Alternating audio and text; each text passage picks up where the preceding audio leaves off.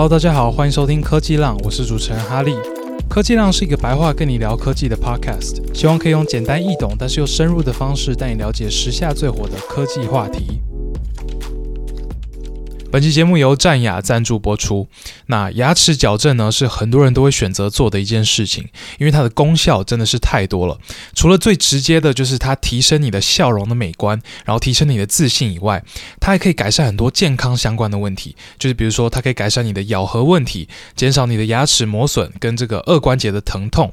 然后同时呢，它也有助于预防牙龈疾病跟蛀牙，然后维持你的整体口腔健康。所以说，它真的是提升生活品质的一个很好好方法哦。那我们今天的赞助商呢，战牙，它是做隐形牙套的品牌，它是来自新加坡的一个品牌，创立于二零一八年，然后在二零二零年的时候落地台湾市场。那虽然说他们是在疫情期间来台的，他们仍然是在短短的几年之内呢，用他们创新的商业模式跟客户需求导向的服务，获得了超。过十二万以上的用户信任，然后跟两百位以上的本地医师合作。那战雅为什么可以做出这么好的成绩？它的优点在哪里？啊、我觉得主要有三个。首先，第一个就是它合理透明的价格。那它是根据你的牙框复杂程度分成三种矫正方案，每种矫正方案呢都是固定公开收费的，绝对没有隐藏费用。那它也是市面上唯一可以做到均一收费的品牌，不会因为区域、诊所、医师的不同，然后有不同的价格。那他们的付款呢，也可以做到最高十二期零利率，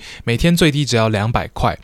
那我相信这个呃价格的透明与公开呢，是很多牙套用户的最大需求，所以说战雅有做到这一点是非常好的。那战雅的第二个优点呢，是他们的透明设计。那就如其名呢，这个牙套是隐形的啊，它是完全透明的，戴上去之后呢，你不仔细看，其实一般很难察觉。然后它可以贴合你的牙齿，所以说不容易刮伤你的口腔。好，那最后一个优点呢，就是这个战雅的服务是非常专业的。战雅，它会确保每一个顾客呢都经过国家考试认证的牙医亲自诊断，然后制作专属治疗计划。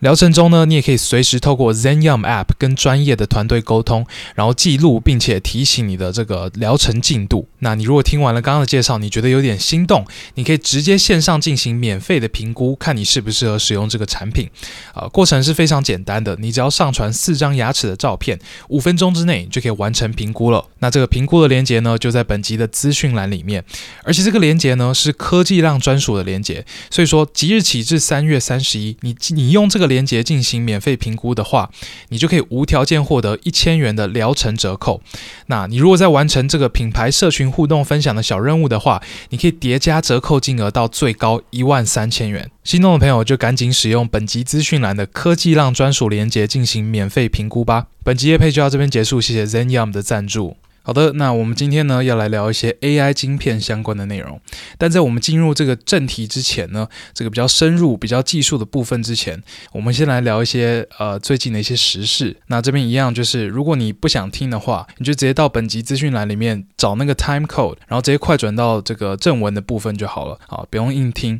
好，那首先呢是想跟大家聊一些这个呃娱乐的新闻。那呃有一直在听科技样的话，你就知道我有在追一个。娱乐新闻就是这个啊、台湾有个叫做 Ray 的男高中生在国外爆红嘛。那他会爆红呢，就是因为他意外的认识了国外一个非常有名的直播主啊、美国的一个直播主叫做 Kai Kai Senet。好，那这件事情又有了最新的发展，就是这个 Kai Cenat 他最近是来到了台湾，就在过去这个礼拜，他来台湾。那为什么会来台湾呢？当然就是来找 Ray 嘛。他跟 Ray 一起直播，然后跟 Ray 一起在。在台湾逛街，然后拍很多的内容啊、他们有去西门町，然后呃，这个凯甚至还有去瑞的高中跟他上了一天的学，然后与此同时啊，瑞他自己的这个 Twitch 账号呢，也是经营的有声有色啊，他有很努力的在开直播，然后他现在的这个追踪人数呢，已经到达了四十万人。哎，四十万是什么概念？四十万是 Stanley 的概念。那大家应该知道 Stanley 吧？就是那个在玩呃英雄联盟的直播主。我觉得算是台湾直播主里面呃呃最有名的人之一了。好，那 Stanley 他才四十四万的追踪，诶，这个 Ray 他才开直播这这一一两个月吧，可能还不到两个月，然后他已经有接近 Stanley 的追踪人数了，然后其中呢也有差不多将近四千个人有付费订阅，所以说就是差不多是一趴的转换率。那这个一趴的付费转换呢，在 Twitch 里面，呃，我大概比了一下，我觉得算是非常健康的一个转换率。然后因为订阅的价格呢是一个月五块美金，所以说你自己算一下，你就会发现说，就是啊、这个频道呢现在能够为 Ray 每个月带来差不多四十几万台币的收入啊。那这边是扣除掉 Twitch 的这个分润。那我觉得这个 Ray 啊，他现在已经算是某种程度上的台湾之光了哦。他已经请请到这个呃全世界最大的直播主之一 k a i s e n e t 来到台湾，还跟他一起在他家吃饭，一起跟他去上学什么样的。我觉得这段期间，这个 Ray 对于台湾国际知名度的贡献，可能比很多政府的计划都还高非常多。好、哦，真的真的是呃，你看一下这个 k a i s e n e t 他的 YouTube 影片的流量，才短短过两天的时间就已经超过两百万了。那除此之外呢，在这个端音平台呢，那个流量又是更加的恐怖啊、所以说这个呃，必须说是一个非常成功的国民外交案例啊。好，那同时呢，也恭喜 Ray 把他的频道做得这么好啊！我看到他的成功呢，我也是感到非常的欣慰啊！毕竟我是从最一开始呢就有在追踪 Ray 了。那最后呢，也是老话一句啊，就是 Ray，祝你未来可以越来越好。那我会持续的关注你的。那大家如果好奇 Ray 的这个呃 Twitch 账号的话，网络上直接搜寻 Ray Asian Boy，中间没有空格啊，你就可以找到他的 Twitch 账号了。那另外一个想跟大家闲聊的话题呢，是我们来聊聊 Google 这间公司。我老实说，如果我是 Google 的公关部门的人，我这两个礼拜应该会感到极度厌世。事情是这样，就是呃，我在上一集呢有跟大家说，Google 有一个非常厉害的 AI 突破，叫做 Gemini 1.5 Pro 嘛。详情你可以去听上一集啊，但反正它就是一个呃 context length 的一个大突破啊，也就是说这个呃一个大型多模态模型呢，它一次可以吃的这个资料的长度得到了很大的突破，它可以一次吃非常多的资料，这样那。那这个是算是一个非常大的 AI 突破，但是呢，Google 在发表这个技术的同一天，呃，OpenAI 试出了他们的 Sora 模型啊，那这个 Sora 模型呢，想当然就直接占掉了他们所有的光彩，因为这个 Sora 模型呢实在是太厉害了，而且是大家一眼就可以看出它很厉害的东西，就算是完全不了解 AI 的人啊，他看到这个影片是 AI 生成呢，他也会感到非常的惊讶啊。至于这个 Context Length 是什么东西呢？呃，可能就大部分人就不知道，但是随后 Google 又试出了一个新的 AI 突破，也就是一个叫做 Gemma 的 AI 模型。这个 Gemma 呢，算是 size 偏小的一个语言模型哦。啊、有些人把它会把它称作这个呃小语言模型。这样，它的尺寸呢，依照参数数量分成两种：七个 billion 参数的跟两个 billion 参数的。那两个 billion 参数的，就是差不多可以在手机上面跑的这种呃 size。这样，那这个 Gemma 模型有两个特点。第一个特点呢，就是它的表现非常的好，就是它是。所有小语言模型之中表现最好的，就是它比原本的七 billion 的王者，也就是这个呃 Mistral 七 B 的模型，呃表现还要好，不管是在 coding 还是在 math 还是 reasoning 还是 question answering，都比较强。另外一个特点呢，就是这个模型是开源的，它的权重跟它的模型架构的它的论文都是有发表在外面给大家下载使用的。这个对于 Google 来说呢，真的是非常难得一见的一个举动。那 Gemma 这个模型呢，其实本身也是蛮不错、蛮值得讨论的，但是又没有人在讨论它了。为什么？因为同一时间，呃，Gemini 炎上了。那 Gemini 因为政治正确而炎上这件事情，我觉得呃算是最大的头版。所以说，呃，我相信应该很多人已经听过了，但是我觉得应该还是有少部分人没听过，所以我这边还是快速的讲一下。那反正呢，就是 Google 的聊天机器人 Gemini，它有产生图片的功能，然后大家呢就发现说，哎，它产生出来的这些图片都很。Woke woke 这个词呢，就是在形容有一些人他过度的追求政治正确，他追求 DEI 到有点夸张的程度。DEI 就是 diversity, equity and inclusion 嘛，就是这种多元啊、种族多元啊、包容啊这种的概念。那这个 DEI 的概念，它的出发点当然是好的，但是任何东西到了一个极端，它就不好了，对吧？DEI 也是一样啊。当你开始变成很 woke 的时候啊，就会变得很奇怪。那这个 Gemini 奇怪的地方呢，就是它。不敢产生很多白人的图片啊，就比如说有人问他说：“哎，请产生美国开国国父的照片。”好，那美国开国国父呢，就是那些呃 George Washington 呃 Thomas Jefferson 呃 Benjamin Franklin 那些啊、我们称之为的 Founding Fathers 的那些人。那这些人呢，全部都是美国的呃白人男性嘛。但是你问 Gemini，Gemini 竟然会产生出黑人？那个时候搞不好马丁路德金都还没出生。好，想也知道不可能是呃这个呃 Founding Fathers 里面会有黑人。那另外一个例子呢，就是有人问说，诶，产生一些呃 Vikings 的图片，这些维京人的图片。那维京人呢，就是北欧的族群嘛，那就是一些白人嘛，啊，但是呢，这个 Gemini 呢，竟然产生了一些黑人的维京人跟亚洲人的维京人，然后还有人叫他产生这个教宗的图片，然后他就产生了一个黑人的教宗跟一个这个呃印度女性的教宗。好，那教宗当然就是一直以来也都是白人男性嘛，然后很好笑的就是，你如果叫他产生的是原本就是少数民族的文化，他会非常的尊重，就比如说你叫他。它产生 samurai 就是呃日本武士的图片啊，它就会全部产生亚洲人的脸孔。那你叫它产生南非的一个民族叫做 Zulu Warriors 的呃图片呢啊，你就会看到就是诶，全部都是黑人啊，没有白人的 Zulu Warrior。然后说这个图片生成的功能很 woke 以外，其实 Gemini 文字的部分也是蛮 woke 的，就是大家也有就做一些测试啊，就发现它有一些啊，它会讲一些很 woke 的话这样。那 Google 这边第一时间呢，它是先把这个呃 Gemini 生成人像的这个功能给取消，你还可以生成其他的图片，但是只要跟人有相关的，它就会拒绝产生这样。然后同时也发了一篇文，就是跟大家道歉。他说啊、我们我们不小心搞砸了，就是这个 Gemini 这样子的行为呢，我们也认为是不 OK 的，我们会 do better。那这件事当然对于 Google 来说看起来真的是挺糟糕的嘛。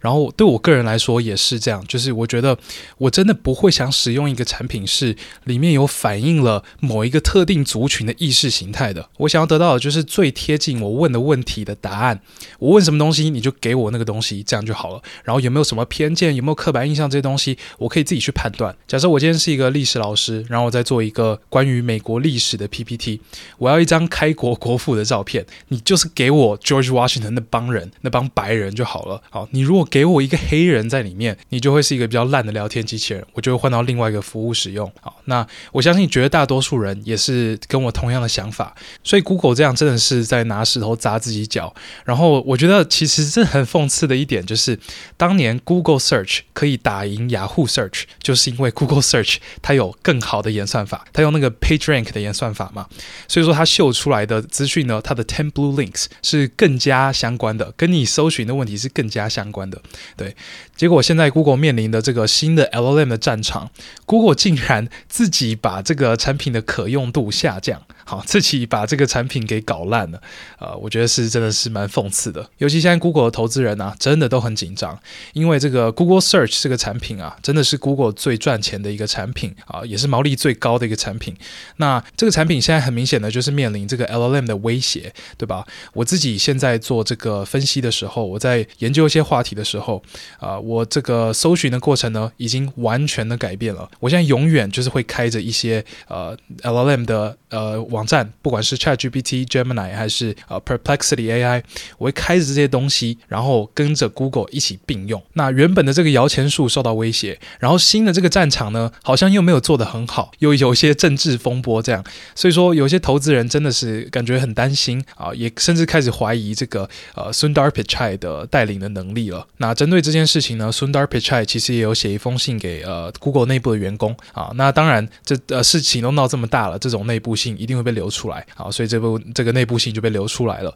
那里面的内容呢，基本上就是说，哎。我们这次真的搞砸了，但是呢，呃，我们之后会做得更好，因为我们要开始进行一些呃组织上的重重整。那这个组织的重整呢，我个人觉得应该就是要砍一些这种呃 DEI 的人啊，就是大家有在说嘛，就是 Google 里面有一个呃，可能是叫做 Responsible AI 之类的 team，好，那他们会参与很多的这些呃 AI 的决策流程。那这些人呢，可能就是一些意识形态比较偏左啊、比较偏激一点的这些人。好，那他们就是会把他们自己的这些意识形态注入 Google 的各种产品当中，然后他们的权力也非常大，所以说一旦有人质疑他们的做法，呃，那个人就很有可能会被开除，所以说大家都不敢质疑他们。那 Sundar Pichai 呢，其实一直以来都不怎么管这些人，应该说这这些人应该也是他带进来的，这个整个文化呢也是他们啊、他发展 Google 的其中一个方向之一。那现在是有很明显有点过头了，所以说他自己本人也说他要进行一些改革了。那这个改革的结果究竟会如何，我们就继续看下去。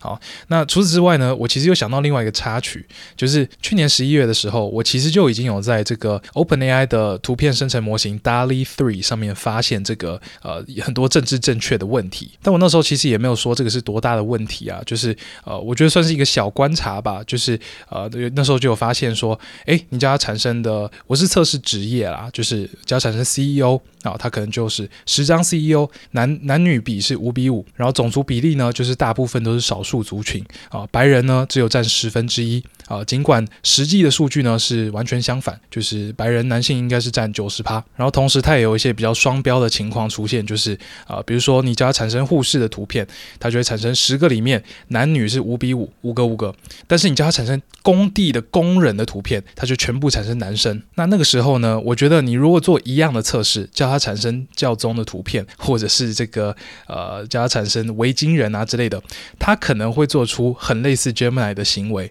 啊，我觉得是有机会做到这一点的啊。但是那个时候，我觉得我也不知道为什么，就是呃除了我以外，我没有看到其他人在测试这个东西，所以说呃那时候就没有延上这样。然后现在 Google Gemini 延上之后呢，呃我又回去测试一下这个 DALL-E 3，然后我发现它已经把这些 DEI 的东西全部都改掉了。就你现在叫它产生十个 CEO 的图片，它可以，他会给你十个白人男性，就是这样。反正就是觉得有点好笑啦，就是不知道他们是什么时候改的啊。反正我觉得应该是在最近啦，就是可能是从去过去的一两个月开始，就是从那个 Bill Ackman 他说，呃，哈佛大学的校长有点 DEI 太夸张了那个时候开始啊，大家就开始对于 DEI 的这种想法有点逆风了。好，那这个 Google 呢，呃，Gemini 的事件呢，又是 DEI 逆风的高峰啊，所以说他可能是在这一段期间之内呢，呃，赶快把这些 feature 给修掉了。当然，这样子究竟是不是比较好？我觉得还是有讨论空间的。就是那你真的要产生十十个白人男性吗？说真的，现在我们看到很多 CEO 也真的是少数族群嘛，就是尤其是可能呃几间科技巨头有印度人啊，有台湾人啊，那这边的平衡究竟该怎么抓？我觉得就是待讨论的一个话题啊。但我自己呢，我是会偏向呃，我希望能够越真实的反映实际比例，越真实反映实际世界啊，是约好的。好，那接下来呢，我们就进入今天的正题。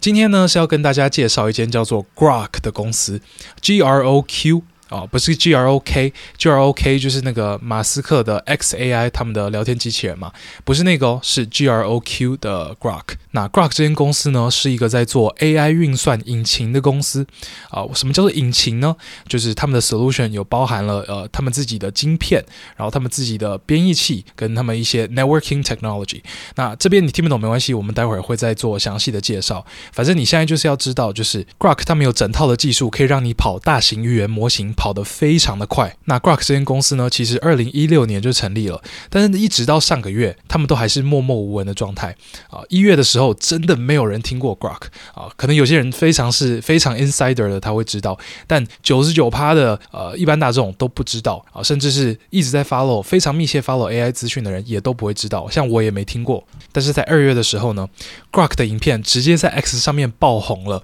啊！我一开始也是从这个 X 看到他们的影片啊，我看。到就有立刻传在我的呃呃 IG 上面发一个现实动态，这样。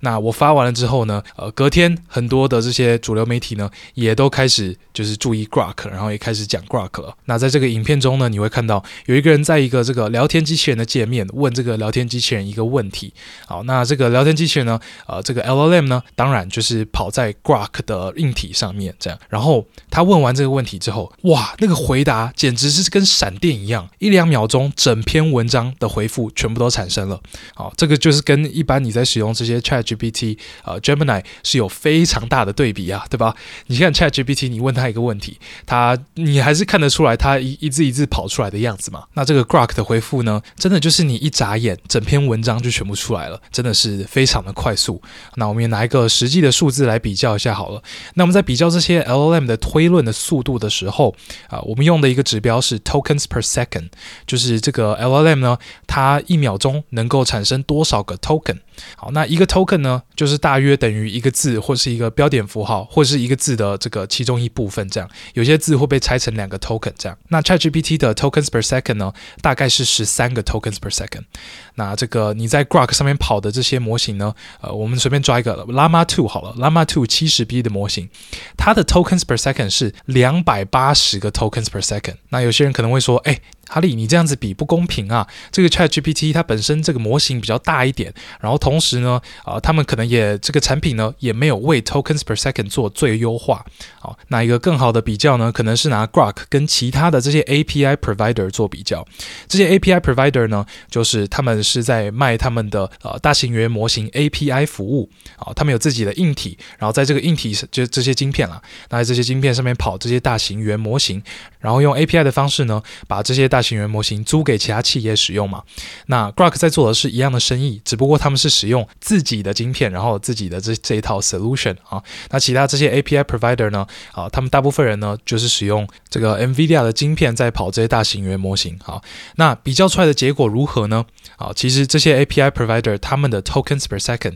也跟 Grok 是完全没有办法比的。啊，Grok 比他们呃通常是比他们快可能六倍七倍左右。然后原本最快的这间公司呢叫 Together AI 啊，他们的 tokens per second 呢，average 是六十五 tokens per second 啊，跟这个 Grok 的一百八十五呢，也是差了三倍。而且这个一百八十五 tokens per second，我自己觉得有可能有一点低估了。好，那因为我自己测了很多次，我觉得啊，大部分其实都是超过这个的。像是我刚刚说，就是我自己测的时候，Llama 2 70B 跑起来是两百八十 tokens per second。好，所以说这个呃这个 range 可能再更广一点。那我最近其实看到有一些人对于 Grok 它的产品是有一点误解的，就是有一些人呢，呃，误把 Grok 当做一个聊天机器人了。因为 Grok 他们是有开放一个页面是，是呃可以让所有人去测测试他们的晶片的效能的。啊，他们就是建了一个类似 ChatGPT 的这个界面。啊，我刚刚讲的就是他们影片 Go Viral 那边，也就是他们这个界面上面的呃结果这样。那有些人呢不懂 Grok 后面在干什么，啊，他们看到这个界面，他们就以为这是一个新的聊天机器人公司。啊，他们觉得，哎，就是继 ChatGPT、Gemini、Claude 还有什么 Inflection AI 之后，哎，又有一个新的这个聊天机器人出来来了。然后这个聊天机器人呢，它的特点呢，就是它非常的快。然后我也收到一些私讯，就是有人问我说，哎，这个 Grok 好不好用啊？为什么我测试了一下，我感觉它好像比 ChatGPT 笨一点啊，还是什么的？所以我就在这边帮大家清除一些这些误解啊，就是 Grok 它不是一个聊天机器人的公司，好，它完全就是一个 AI 推论引擎的公司，它是在做晶片跟晶片上面的软体的 solution。那你之所以会看到这个聊天的界面呢，它只是一个 Grok 的 proof of concept，就是他们要证明他们的这这一套呃 solution 的能力。然后它上面跑的这些大型语言模型呢，全部都是开源的这些大型语言模型，包括 Meta 的 Llama Two 嘛，然后还有呃 Mistral 的 Mixtral 呃八乘以七 B。那你如果觉得它笨呢，就是这些模型的问题啊，这些开源模型，毕竟它也是拿这种 off the shelf，就是它没完全没有经过其他的任何的 fine tune 的这些模型，直接这个呃拿现成的这个模型来跑啊，因为他们也不 care 这些模型的成效如何，他们只是想让你看到，哎，他们晶片跑这些模型可以跑得这么快。好，那解除了这些误解之后呢，一些大问题就跑出来了。第一个呢，就是 Grok 他们究竟发明了什么的技术？为什么可以跑这些大型语言模型跑得这么快？然后第二个呢，就是哎，这个 Grok 这间公司啊，会不会对于 NVIDIA 有产生威胁？好，它对于整个这个 AI 运算市场呢，究竟会产生什么样的影响？我觉得绝大多数人呢，在看 Grok 这间公司，他们有的疑问应该就是这两个啊，尤其是最近 NVIDIA 涨成这样嘛。好，那我们就先从第一个问题开始好了，就是 Grok 他们究竟发明了什么技术？为什么可以跑得这么快？那我觉得如果要一句话概括他们在做什么，可以这样讲，就是他们从 AI 出发，做出了一个专门为 AI 设计的 AI 推论引擎，啊，从头到尾都重新设计，从这个 compiler 到晶片到 networking 的技术。那我刚刚讲的这三个东西呢，compiler、晶片跟 networking，基本上就是你在跑一个大型语言模型的时候，啊，会影响你的速度的三个最重要的因素。你如果这三个东西可以做到最优化，那你就可以跑得非常的快。那这三个东西的任务呢，分别是这样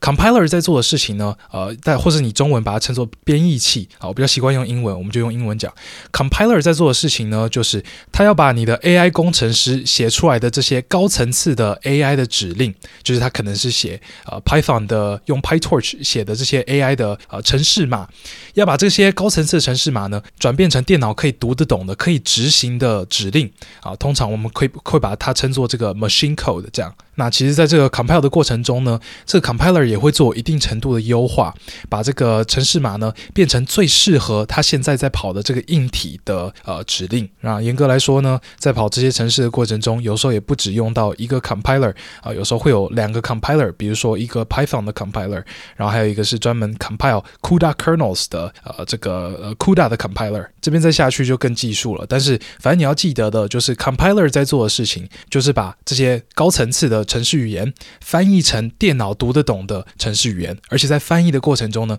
会尽量让这些硬体能够最有效的执行这些呃指令。那接下来第二个我们说到的是晶片嘛，那晶片这个就不用多讲了，它就是这个在跑 AI 的这些处理器的本身嘛。那这个晶片本身它的设计如何，呃，也会很大程度很大程度的影响你跑 AI 的速度。那最后我们讲到的是这个 networking 的技术啊，那这个 networking 的技术呢，就是当你要训练你。你要跑的模型是非常大的时候，你可能要把很多个晶片给串在一起嘛。那这个 networking 的技术呢，就是把这些晶片串在一起的技术。这个技术如果越好，也就是说这些晶片能够啊、串在一起串得越好，能够更合作无间的话，那你就可以跑得越快。那这三个会影响跑 AI 模型速度的这个重要面向呢，Grok 他们都有重新设计过，而且他们在设计的过程中呢，是同时一起设计的，就它并不是像 NVIDIA 一样，他们是先。先有他们的 GPU 出来，然后再为这个 GPU 设计这个 CUDA 的软体嘛？他们不一样，他们是全部一起设计。那他们在设计的时候呢，老实说啊，一开始也不是为了 AI 做准备，就是因为他们一开始是在二零一六年就成立了嘛。那那个时候就是 AI 八字也还没一撇，对吧？呃，严严格来说是有一些迹象出来了，就是可能 Alpha AlphaGo 已经出来了嘛。但是对于这个呃 LLM 来说呢，都是都还没有出现这样。那他那个时候设计。其实是为了了一些像是高频交易这样子的呃应用场景设计的。他们那时候设计理念就是他们是专门处理 sequential 的 workload 的啊，像是这个 LLM 本身它就是一个 sequential 性质的一个 workload，对吧？它是这我我们频道常常讲到，它是一个 sequence to sequence model，它是从一个 sequence 预测另外一个 sequence，然后预测另外一个 sequence 的过程呢，它是一个 token 一个 token 产生这样。所以那时候这个 LLM 出来的时候，他们也算是中了头奖。就是他们的这些晶片呐、啊，真的完全完美的可以跑这些 LLM 这样，然后他们也因此把他们的晶片给改名了。他们原本晶片叫做什么 TSP 还是什么东西，那他们现在把它变成 LPU 啊，Language Processing Unit 啊。虽然说一开始呢根本就是没有 language in mind。好，那接下来我们来细讲一下，就是具体来说，啊，Grok 在他们的 compiler、他们的晶片跟 networking 究竟做了哪一些革新呢？啊，这边呢，我想先从晶片开始讲。虽然说我刚刚有说嘛，他们其实这些东西是一起设计的。然后硬要说的话，其实是从软体先开始，它是先从 compiler 先设计，然后才去把它的这个晶片的设计给 finalize。但是我们先从晶片讲，我觉得大家比较好理解。那他们的晶片呢，它是把它取一个名字叫做 LPU Language Processing Unit，刚刚有讲到嘛。那这个它会取叫做 LPU 呢，很明显就是要跟 GPU 做一个区隔啊。那这样子的取名其实也合理，因为它确实是在设计的方面呢，是跟 GPU 是呃差蛮多的。这样，那我们先从他们比较一样的部分开始讲好了。他们一样的部分呢，就是在于他们都是专门设计来处理一些 matrix math，就是这个矩阵数学、矩阵乘法这些运算的这个处理器。这边当然不意外了，因为你如果要跑 AI 软体的话，你当然是需要非常大量的矩阵乘法的运算嘛。当然除了这些以外，还有其他的啊、但是这个。个最主要的呢就是矩阵乘法。那这个 LPU 的晶片呢是 Grok 跟 Marvell 一起设计的，然后他们使用的呢是 Global Foundry 十四纳米的制程。诶，有些人听到就是可能会，你对于半导体有点概念的人就会觉得，哇，十四纳米怎么感觉有点古老的感觉啊？那个 NVIDIA 呢，他们都已经用台积电四纳米的制程在做他们的晶片了。那我是不知道他们用这个十四纳米的呃具体原因是什么，可能就是那时候各种的呃限制做出的呃决定。我不确定他那时候这个呃设计晶片是什么时候，但反正呢，啊、呃，他们现在已经有在跟三星在谈四纳米的制程了。所以说，呃，这部分呢，你你可以把它想象成，呃，它是有一只手绑在身后的。那再来，我们要讲一些就是它跟 GPU 比较不一样的地方了。好，我们这边直接拿它跟 NVIDIA 的 A100、H100 做比较好了。首先有一个最不一样的地方呢，就是他们使用的记忆体是一个叫做 SRAM 的记忆体。那这些 GPU 呢，啊，不管是 A100、H100，他们使用的都是 DRAM 的记忆体。严格来说，是一种叫做 HBM High Bandwidth Memory 的 DRAM。那这个 DRAM 跟 SRAM 的差别在哪里？我们做一个快速的比较。啊，这个 SRAM 呢比 DRAM 快非常的多，它在存取资料的时候是快很多的，但同时呢，它是比较贵的，然后比较不能够在你的处理器旁边叠一大堆 SRAM。那相较于这个 DRAM 呢，就是完全相反嘛，它存取资料速度是比较慢的，但是它比较便宜，然后你可以叠很多在同一张这个呃 GPU 上面。所以说呢，这个 LPU 用 SRAM 取代 DRAM，它确实得到了一个快非常多的记忆体，它的资料传输的速度，也就是它的频宽有八十 TB per second。这个速度呢，是比 NVIDIA 的 H100 快一百倍哦，真的是快非常多。但是同时啊，它也是有做出一些牺牲，就是呃每一张晶片周围能够呃摆的这个呃记忆体的数量呢，呃呃容量变得小非常多。那一张 LPU 的晶片呢、啊，只会有两百三十 MB 的 SRAM。那一个 NVIDIA H100 的呃 GPU 呢，有八十 GB 的 HBM。那这样大概是小了三百多倍。好，所以说 LPU 呢有比 GPU 快一百倍的记忆体，但是有小三百多倍的容量。那给大家一个概念好了，就是我们知道在跑 AI 模型的时候，这些记忆体啊在做的事情就是，诶，你在跑这个模型的时候，你必须要把这个模型的权重呃放到这个。记忆体上面啊，你的这个处理器呢，才能够很快的使用这个模型的权重做推论嘛。那这个呃，也就是说，你在跑一个 AI 模型的时候，你必须要有至少超过这个模型大小一点点的这个呃 RAM。那我们用这个 Mixtral 八乘以七 B 的这个 AI 模型做举例好了。今天如果要跑这个模型啊，你要的 H 一百大概是两张。那因为这个模型它的大小是接近一百 GB，那你用两张的这个 H100 呢，你就有一百六十 GB 的记忆体，就非常的足够了。然后你如果是要在这个呃 LPU 上面跑这个模型呢，你会需要五百七十六张 LPU。好，两张相对于五百七十六张啊，是差非常多的。那最后呢，这个 LPU 跟 GPU 还有一个很大的差别，就是 LPU 它是它的结构是非常简单而且 deterministic 的，它是 deterministic 的 hardware。那 GPU 呢是 non-deterministic 的。deterministic 这个词呢，呃，中文我看了一下，应该是翻成确定性的，很确定的。好，但是我觉得这个翻译没有说真的很精准啦。我来简讲解一下它的意思。好，那这这个 LPU 是 deterministic，意思就是说，这个 LPU 在运算的时候，它的每一个指令什么时候做完，每个资料从就存在哪里，然后从哪里流到哪里，要花多少时间，全部都是非常确定、非常精确的。那相对于 GPU 呢，它是 non-deterministic 的，因为它的结构是比呃 LPU 复杂很多的。啊，究竟复杂在哪里？这边我们就不细讲了。但反正它很复杂，因为它的这个设计呢，呃，是就比较 general purpose 的嘛，它并不是专门为了这个 AI 设计的一个呃处理器啊，它是原本是为了这个图像，然后，呃，才被呃老黄变成一个比较 general purpose 的 processor。但反正它的结构是比较复杂的，这就导致你在使用 GPU 的时候，很多事情是你没有办法预测的。这些资料是存在 level one cache 还是 level two cache？那这些这些这么多核心，同时都要向这个 H B M 呃，要求存取资料，那谁可以使用这些频宽？这边就有一些资源的冲突嘛。所以说 GPU 啊，它在运算的时候，其实是有一些资源没有办法善用的问题啊，有可能有一些核心呃被延迟了，他们要做的事情被延迟了，因为他们在等其他核心把事情做完之类的。那这个 LPU 呢，因为它是 deterministic 的，所以说它可以把这个资源运算资源运用到极致。你们可以想象一个画面，就是呃，在我们现在的这个交通的世界，好，就是你想象下班时间，然后在呃城市里面的主要道路，那那个交通有，然后尤其是下雨的时候，OK，那个交通是非常没有效率的嘛，很容易堵塞，然后前面一个人慢，后面就所有人都跟着慢，这样，那这个就是 GPU 处理 AI 运算的时候的状况。然后你今天想象一个另外一个世界，所有的车子全部都是 AI 自动驾驶，一百趴 AI 自动驾驶，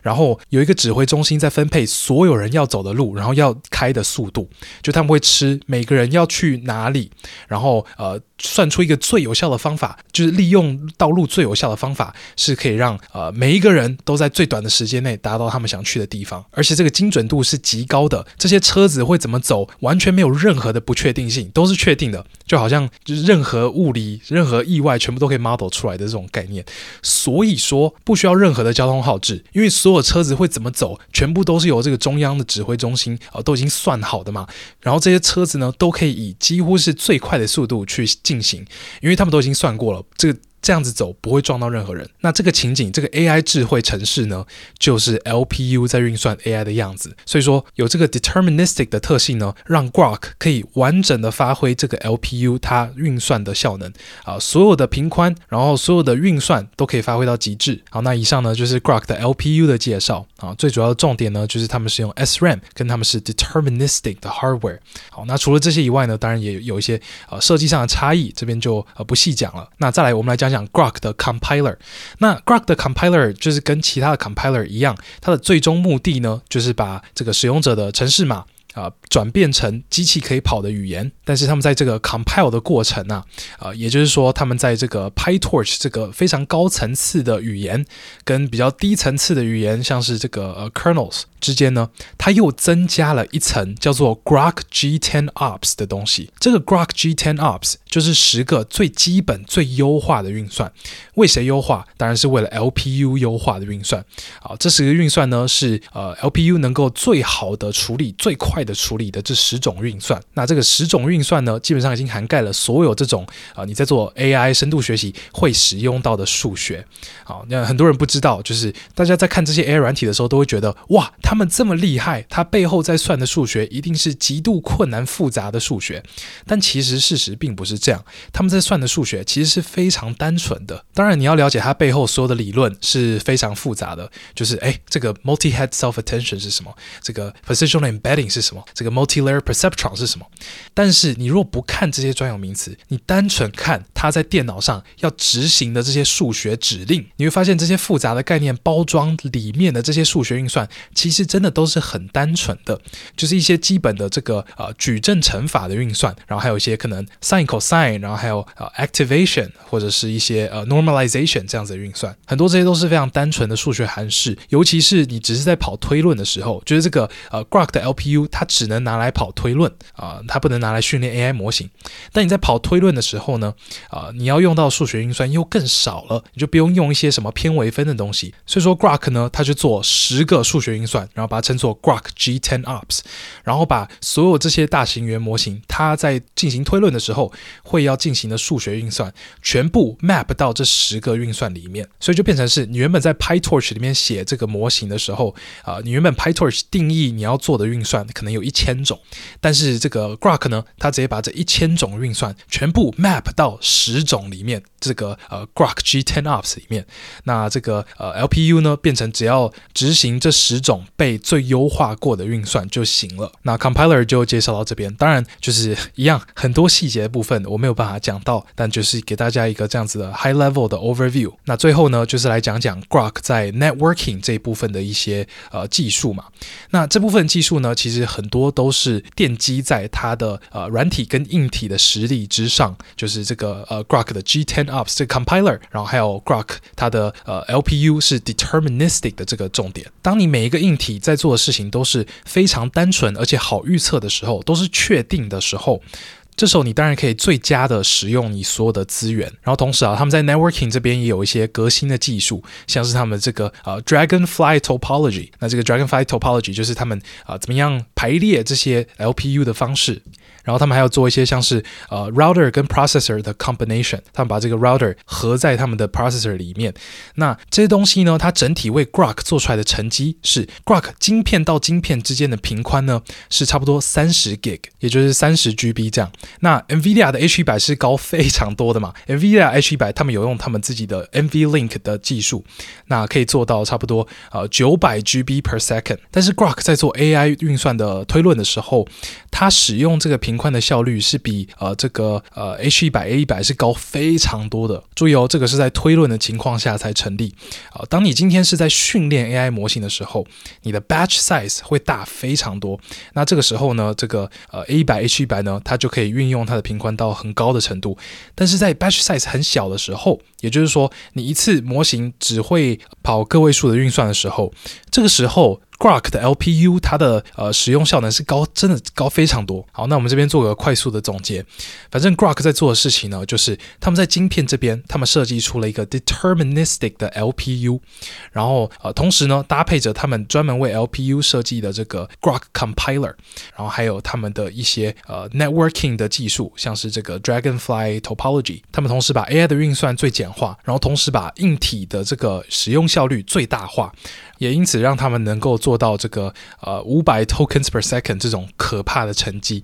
那这边要注意的一点呢，就是呃 Grok 的晶片呢，目前只能跑 AI 的推论啊、AI 有分推论跟训练嘛啊、我现在才讲这个会不会有点太晚啊？我我是 assume 大家都已经知道了，就因为我呃前面的 podcast 也讲过很多次了嘛。但反正 AI 有分训练跟推论。训练的部分呢，就是你在训练这个 AI 模型，让它学会世界的知识的这个过程。那推论呢？就是你使用这个已经被训练好的 AI 去实际的帮你给到给出一个答案，帮你解决问题的这个过程。那 Grok 的晶片呢，以及他们的技术啊、目前只能拿来做 AI 的推论，训练这边是完全不行的。但是他们在 AI 的推论这边，我觉得他们真的是做到了世界第一，就是比这个呃 NVIDIA 的还快，而且它其实不只是快而已哦。它的能源效率也比 NVIDIA 高非常的多啊！它有一个数据，就是它的 Joule per token，就是呃每产生一个 token，它使用的焦耳量，就是这个能量啦啊，是 NVIDIA GPU 的十分之一。然后他们的 API 价格也是非常便宜的。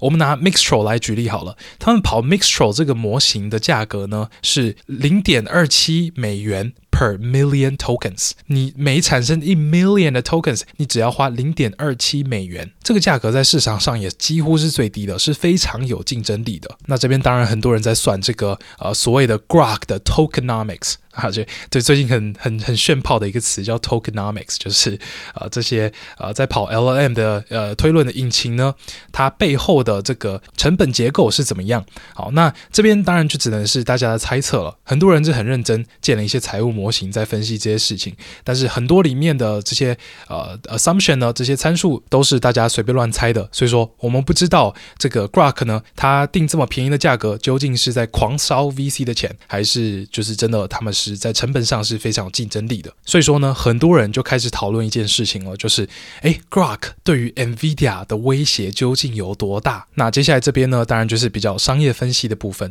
啊，先跟大家说，绝对不是任何的财务的建议啊，不要因为我去。买一些股票或是卖一些股票，我就是纯粹跟大家分享我的想法这样而已。OK，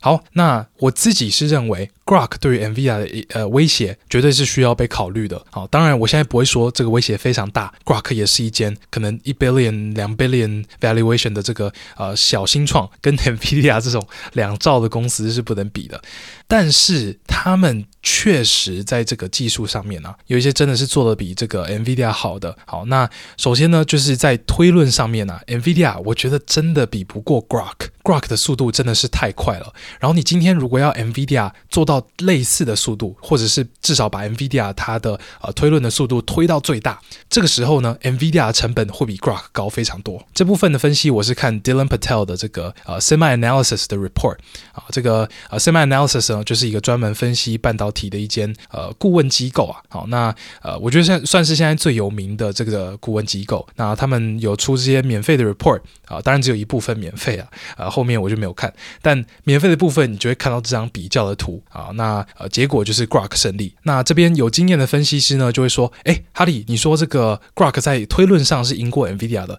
但是推论跟训练的这个 AI 运算是怎么样分布的啊？这整个 AI 运算的市场呢，有几趴是推论，几趴是训练呢？这边我们当然很难抓一个明确的数字出来，但是我认为推论的运算量绝对是比训练大很多的。好，那我们有一个可以 quote 可以参考，就是呃，微软的 CEO Satya Nadella 啊，讲错是 Satya Nadella 啊，他有说就是好一点都不好笑，反正他有说就是他说在 Azure 上面的 AI 推论运算是远远大于 AI 训练的运算的。那假设他在讲的是全部 Azure 的这个运算的分配的话，那这个其实是是蛮惊人的，因为你要知道 OpenAI 的模型都是在 Azure 上面训练的，包括他们最近出的那个 Sora 也都是在 Azure 上面训练的。那这个这么多模型的训练量呢，啊、呃，竟然跟推论比起来还是推论大非常多。那由此可见，AI 推论是更大的市场。然后还有另外一点要考虑的就是，Grok 的进步应该会蛮快的，至少在这一两年内是会非常的快的。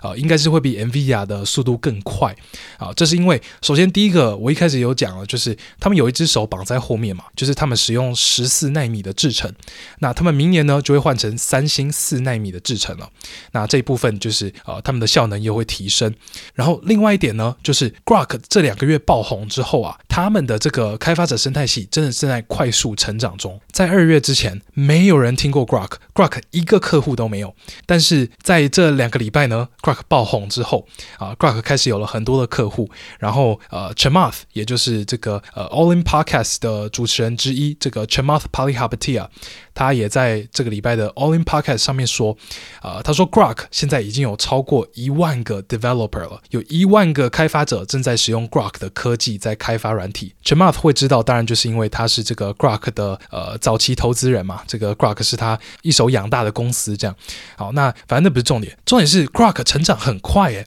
虽然说它在一两个礼拜内有超过一万个 developer 啊、还是跟这个 NVIDIA 的 CUDA 有超过四百万个 developer，这个是完全不能比的。但是他们至少在呃可以看得出来，在一两年内呢，它会成长极快。那 NVIDIA 当然一直以来也是以他们的这个开发速度闻名啊啊、他们有一阵子呢，甚至就是呃每一年会有两场 GTC，就是呃有两次的发表会这样啊、你有看过苹果有两次的 WWDC 吗？或者是这个呃？Google 有两次的 I/O 啊，不可能嘛？但 NVIDIA 可以在一年之内啊呃搞出两次的发表会，他们开发的速度真的是很快，然后也真的是有世界上啊最厉害的一个 team。但是这个 Grok 我觉得绝对是不能小看的啊。然后呃，应该很多人在追这方面的新闻的人都会知道，就是 Grok 并不是在呃 AI 推论想要威胁 NVIDIA 地位的公司之一啊。许多的科技巨头也都有在研发自己的 AI 推论的晶片，像是比较有。名的就是微软的 Maya、AWS 的 Inferentia 跟 Trainium，然后还有 AMD 的这个 MI 三百 X 嘛。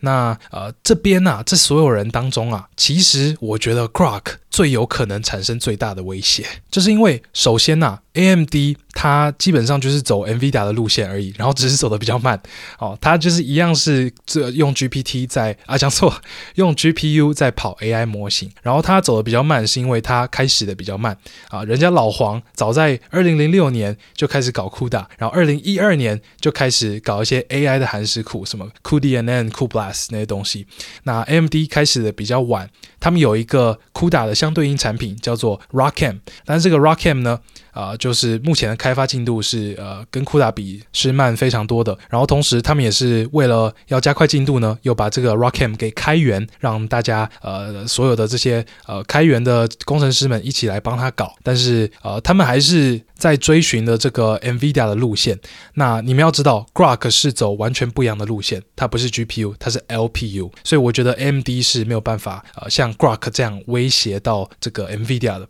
然后其他那些这些科技巨头的，像是微软的 Maya、AWS 的那些东西啊、他们我自己觉得还并不是很大的威胁，因为你知道这种晶片，我们把它称作 ASIC 嘛，就是 Application Specific IC，这些晶片啊。呃，它的开发是需要很长一段时间的，它并不是有钱就够喽。这些科技巨头都不缺钱，真的，但并不是有钱就可以开发出一个好东西。这些东西真的要花时间。你看这个 Google 的 TPU，从二零一六年吧开始做，做到现在做到第五代了，它才有一点样子出来啊。也也不能这样说啊，就是它前几代也不错嘛，但它真的是会需要一年一年的时间去慢慢进步的东西。那这些其他科技巨头的这些晶片呢，都是比较近期才开始开发的，可能二零年、二二年之类的才开始做。那呃，相对于 Grok 呢，呃，Grok 它是二零一六年就开始设计了嘛，而且别忘了。Grok 有一个很大的优势，就是 Grok 它的创办人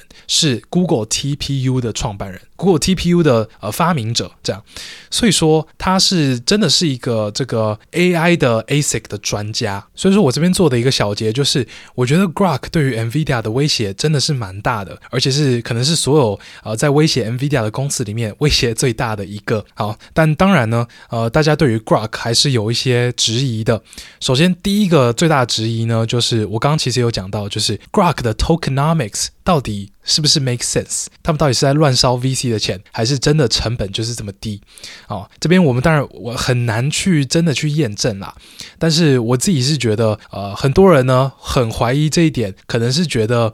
就是 Grok 有点 too good to be true 的感觉。怎么可能它的推论速度比 NVIDIA 快这么多，能源消耗又少这么多，而且还更便宜？尤其他们使用五百多个晶片，才比这个 NVIDIA 两个 H 一百，怎么可能这样子真的是更便宜？那我这边呢也没有额外资讯可以提供，所以我也没有办法给大家一个结论。这样，那另外一个大家质疑 Grok 的一点呢，就是哎，你要这么快的推论，到底要干嘛？你的速度已经远远超过人类可以阅读的速度极限了，对吧？那这样有意义吗？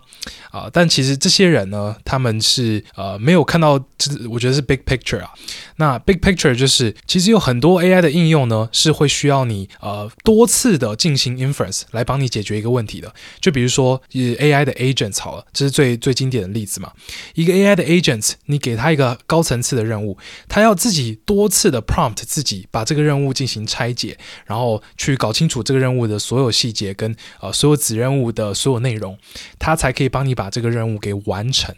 那这个过程中呢，你问他一个问题，他可能要自己 prompt 自己好几十次。那这个过程中，如果你的推论是很快的，整个过程会变得非常快。然后另外一种呢，就是呃我们所谓的 chain of thought prompting，就是很多人在研究怎么样让 LLM 有更强的这个 reasoning 的能力，更强的这个呃推理的能力。这样，那大家发现呢，诶，我们如果把 LLM 结合一个 search 的演算法，让它可以先在回答一个问题之前呢，呃，先。可能产生出很多个问题，很多个答案呐、然后呃自己再去慢慢找出哪个答案是最适合的进一步去探索的，然后再进一步探索啊、一样产生很多个答案，这样，那这样子的过程啊、呃，严格来说是 tree of thought 啊，那这样子的过程呢啊，你在解决一个问题的时候，你也会需要多次的进行推论，然后还有一些 AI 的应用是对于即时是有要求的，就是比如说你今天可能要及时的进行翻译，或者是及时的进行这个呃语音转。文字之类的这种操作，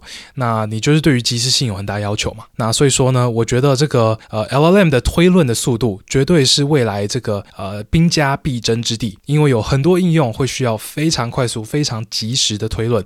然后那个时候来了的时候，呃，这个 Grok 呃非常有可能是王者。那 NVIDIA 有没有机会可以呃避免这件事情发生呢？然后持续坐在宝座之上呢？啊、呃，这个当然也是有可能的啦。啊、我们知道 NVIDIA 它的，最近好像有在思考要不要成立一个新的 ASIC 部门啊，就是专门做呃的 AI 推论晶片的这种部门。那这边当然就是没有什么太多公开资讯可以参考，好，但是呃，NVIDIA 感觉也是没有要袖手旁观的意思。好，那我们知道这个 NVIDIA 它呃上礼拜还是上上礼拜，他们开出他们的财报。啊、这个成绩真的是非常的漂亮，非常亮眼呢啊，啊，这个 Q 四的 revenue 二十几 billion 嘛，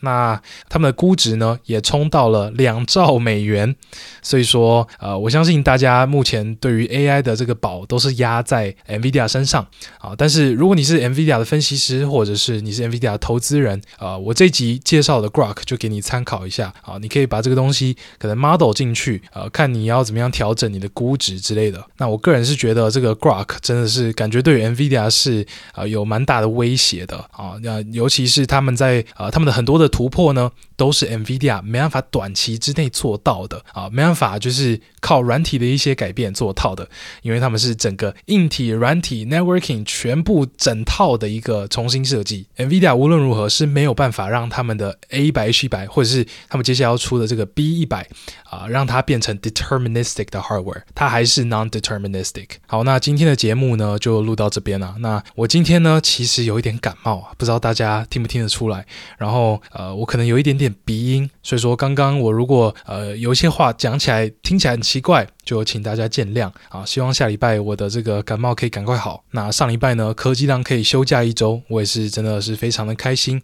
啊！去见到了很多我想见的人啊。虽然说台北的天气呢，真的是 非常的糟糕，糟糕透顶。好，但是人才是重点啊，见到想见的人才是最重要的。好，那呃，另外也跟大家说一下，就是呃，有些人怕我就是上礼拜没有更新，我就是要休更很久，没有，科技量没有要休更，就是啊，我们接接下来还是每个礼拜都会有。那下一次休假是什么时候？不知道，但。绝对是在可能两个月之后之类的。好，那到时候有休假再跟大家说。最后，如果你喜欢今天的节目，你可以帮我五星评分，然后分享给你的朋友们。啊，我们科技浪呢在 Podcast 平台啊，真的是没有演算法的一个平台，所以会需要大家的这个分享来让更多人知道科技浪。同时，也感谢今天的干爹战雅 Zenyum 的隐形牙套。啊，想要看看的朋友别忘了使用这个科技浪的专属链接。那如果你是厂商，然后想要赞助科技浪的，也可以到本集资讯栏的里面呃，找到科技浪的信箱啊，呃，直接寄信给我就行了。那在寄信之前呢，你也可以参考一下科技浪的网站，里面有很多科技浪的受众轮廓或者是流量的资讯。好，那这里就先聊到这边，最后祝大家有个愉快的一周，拜拜。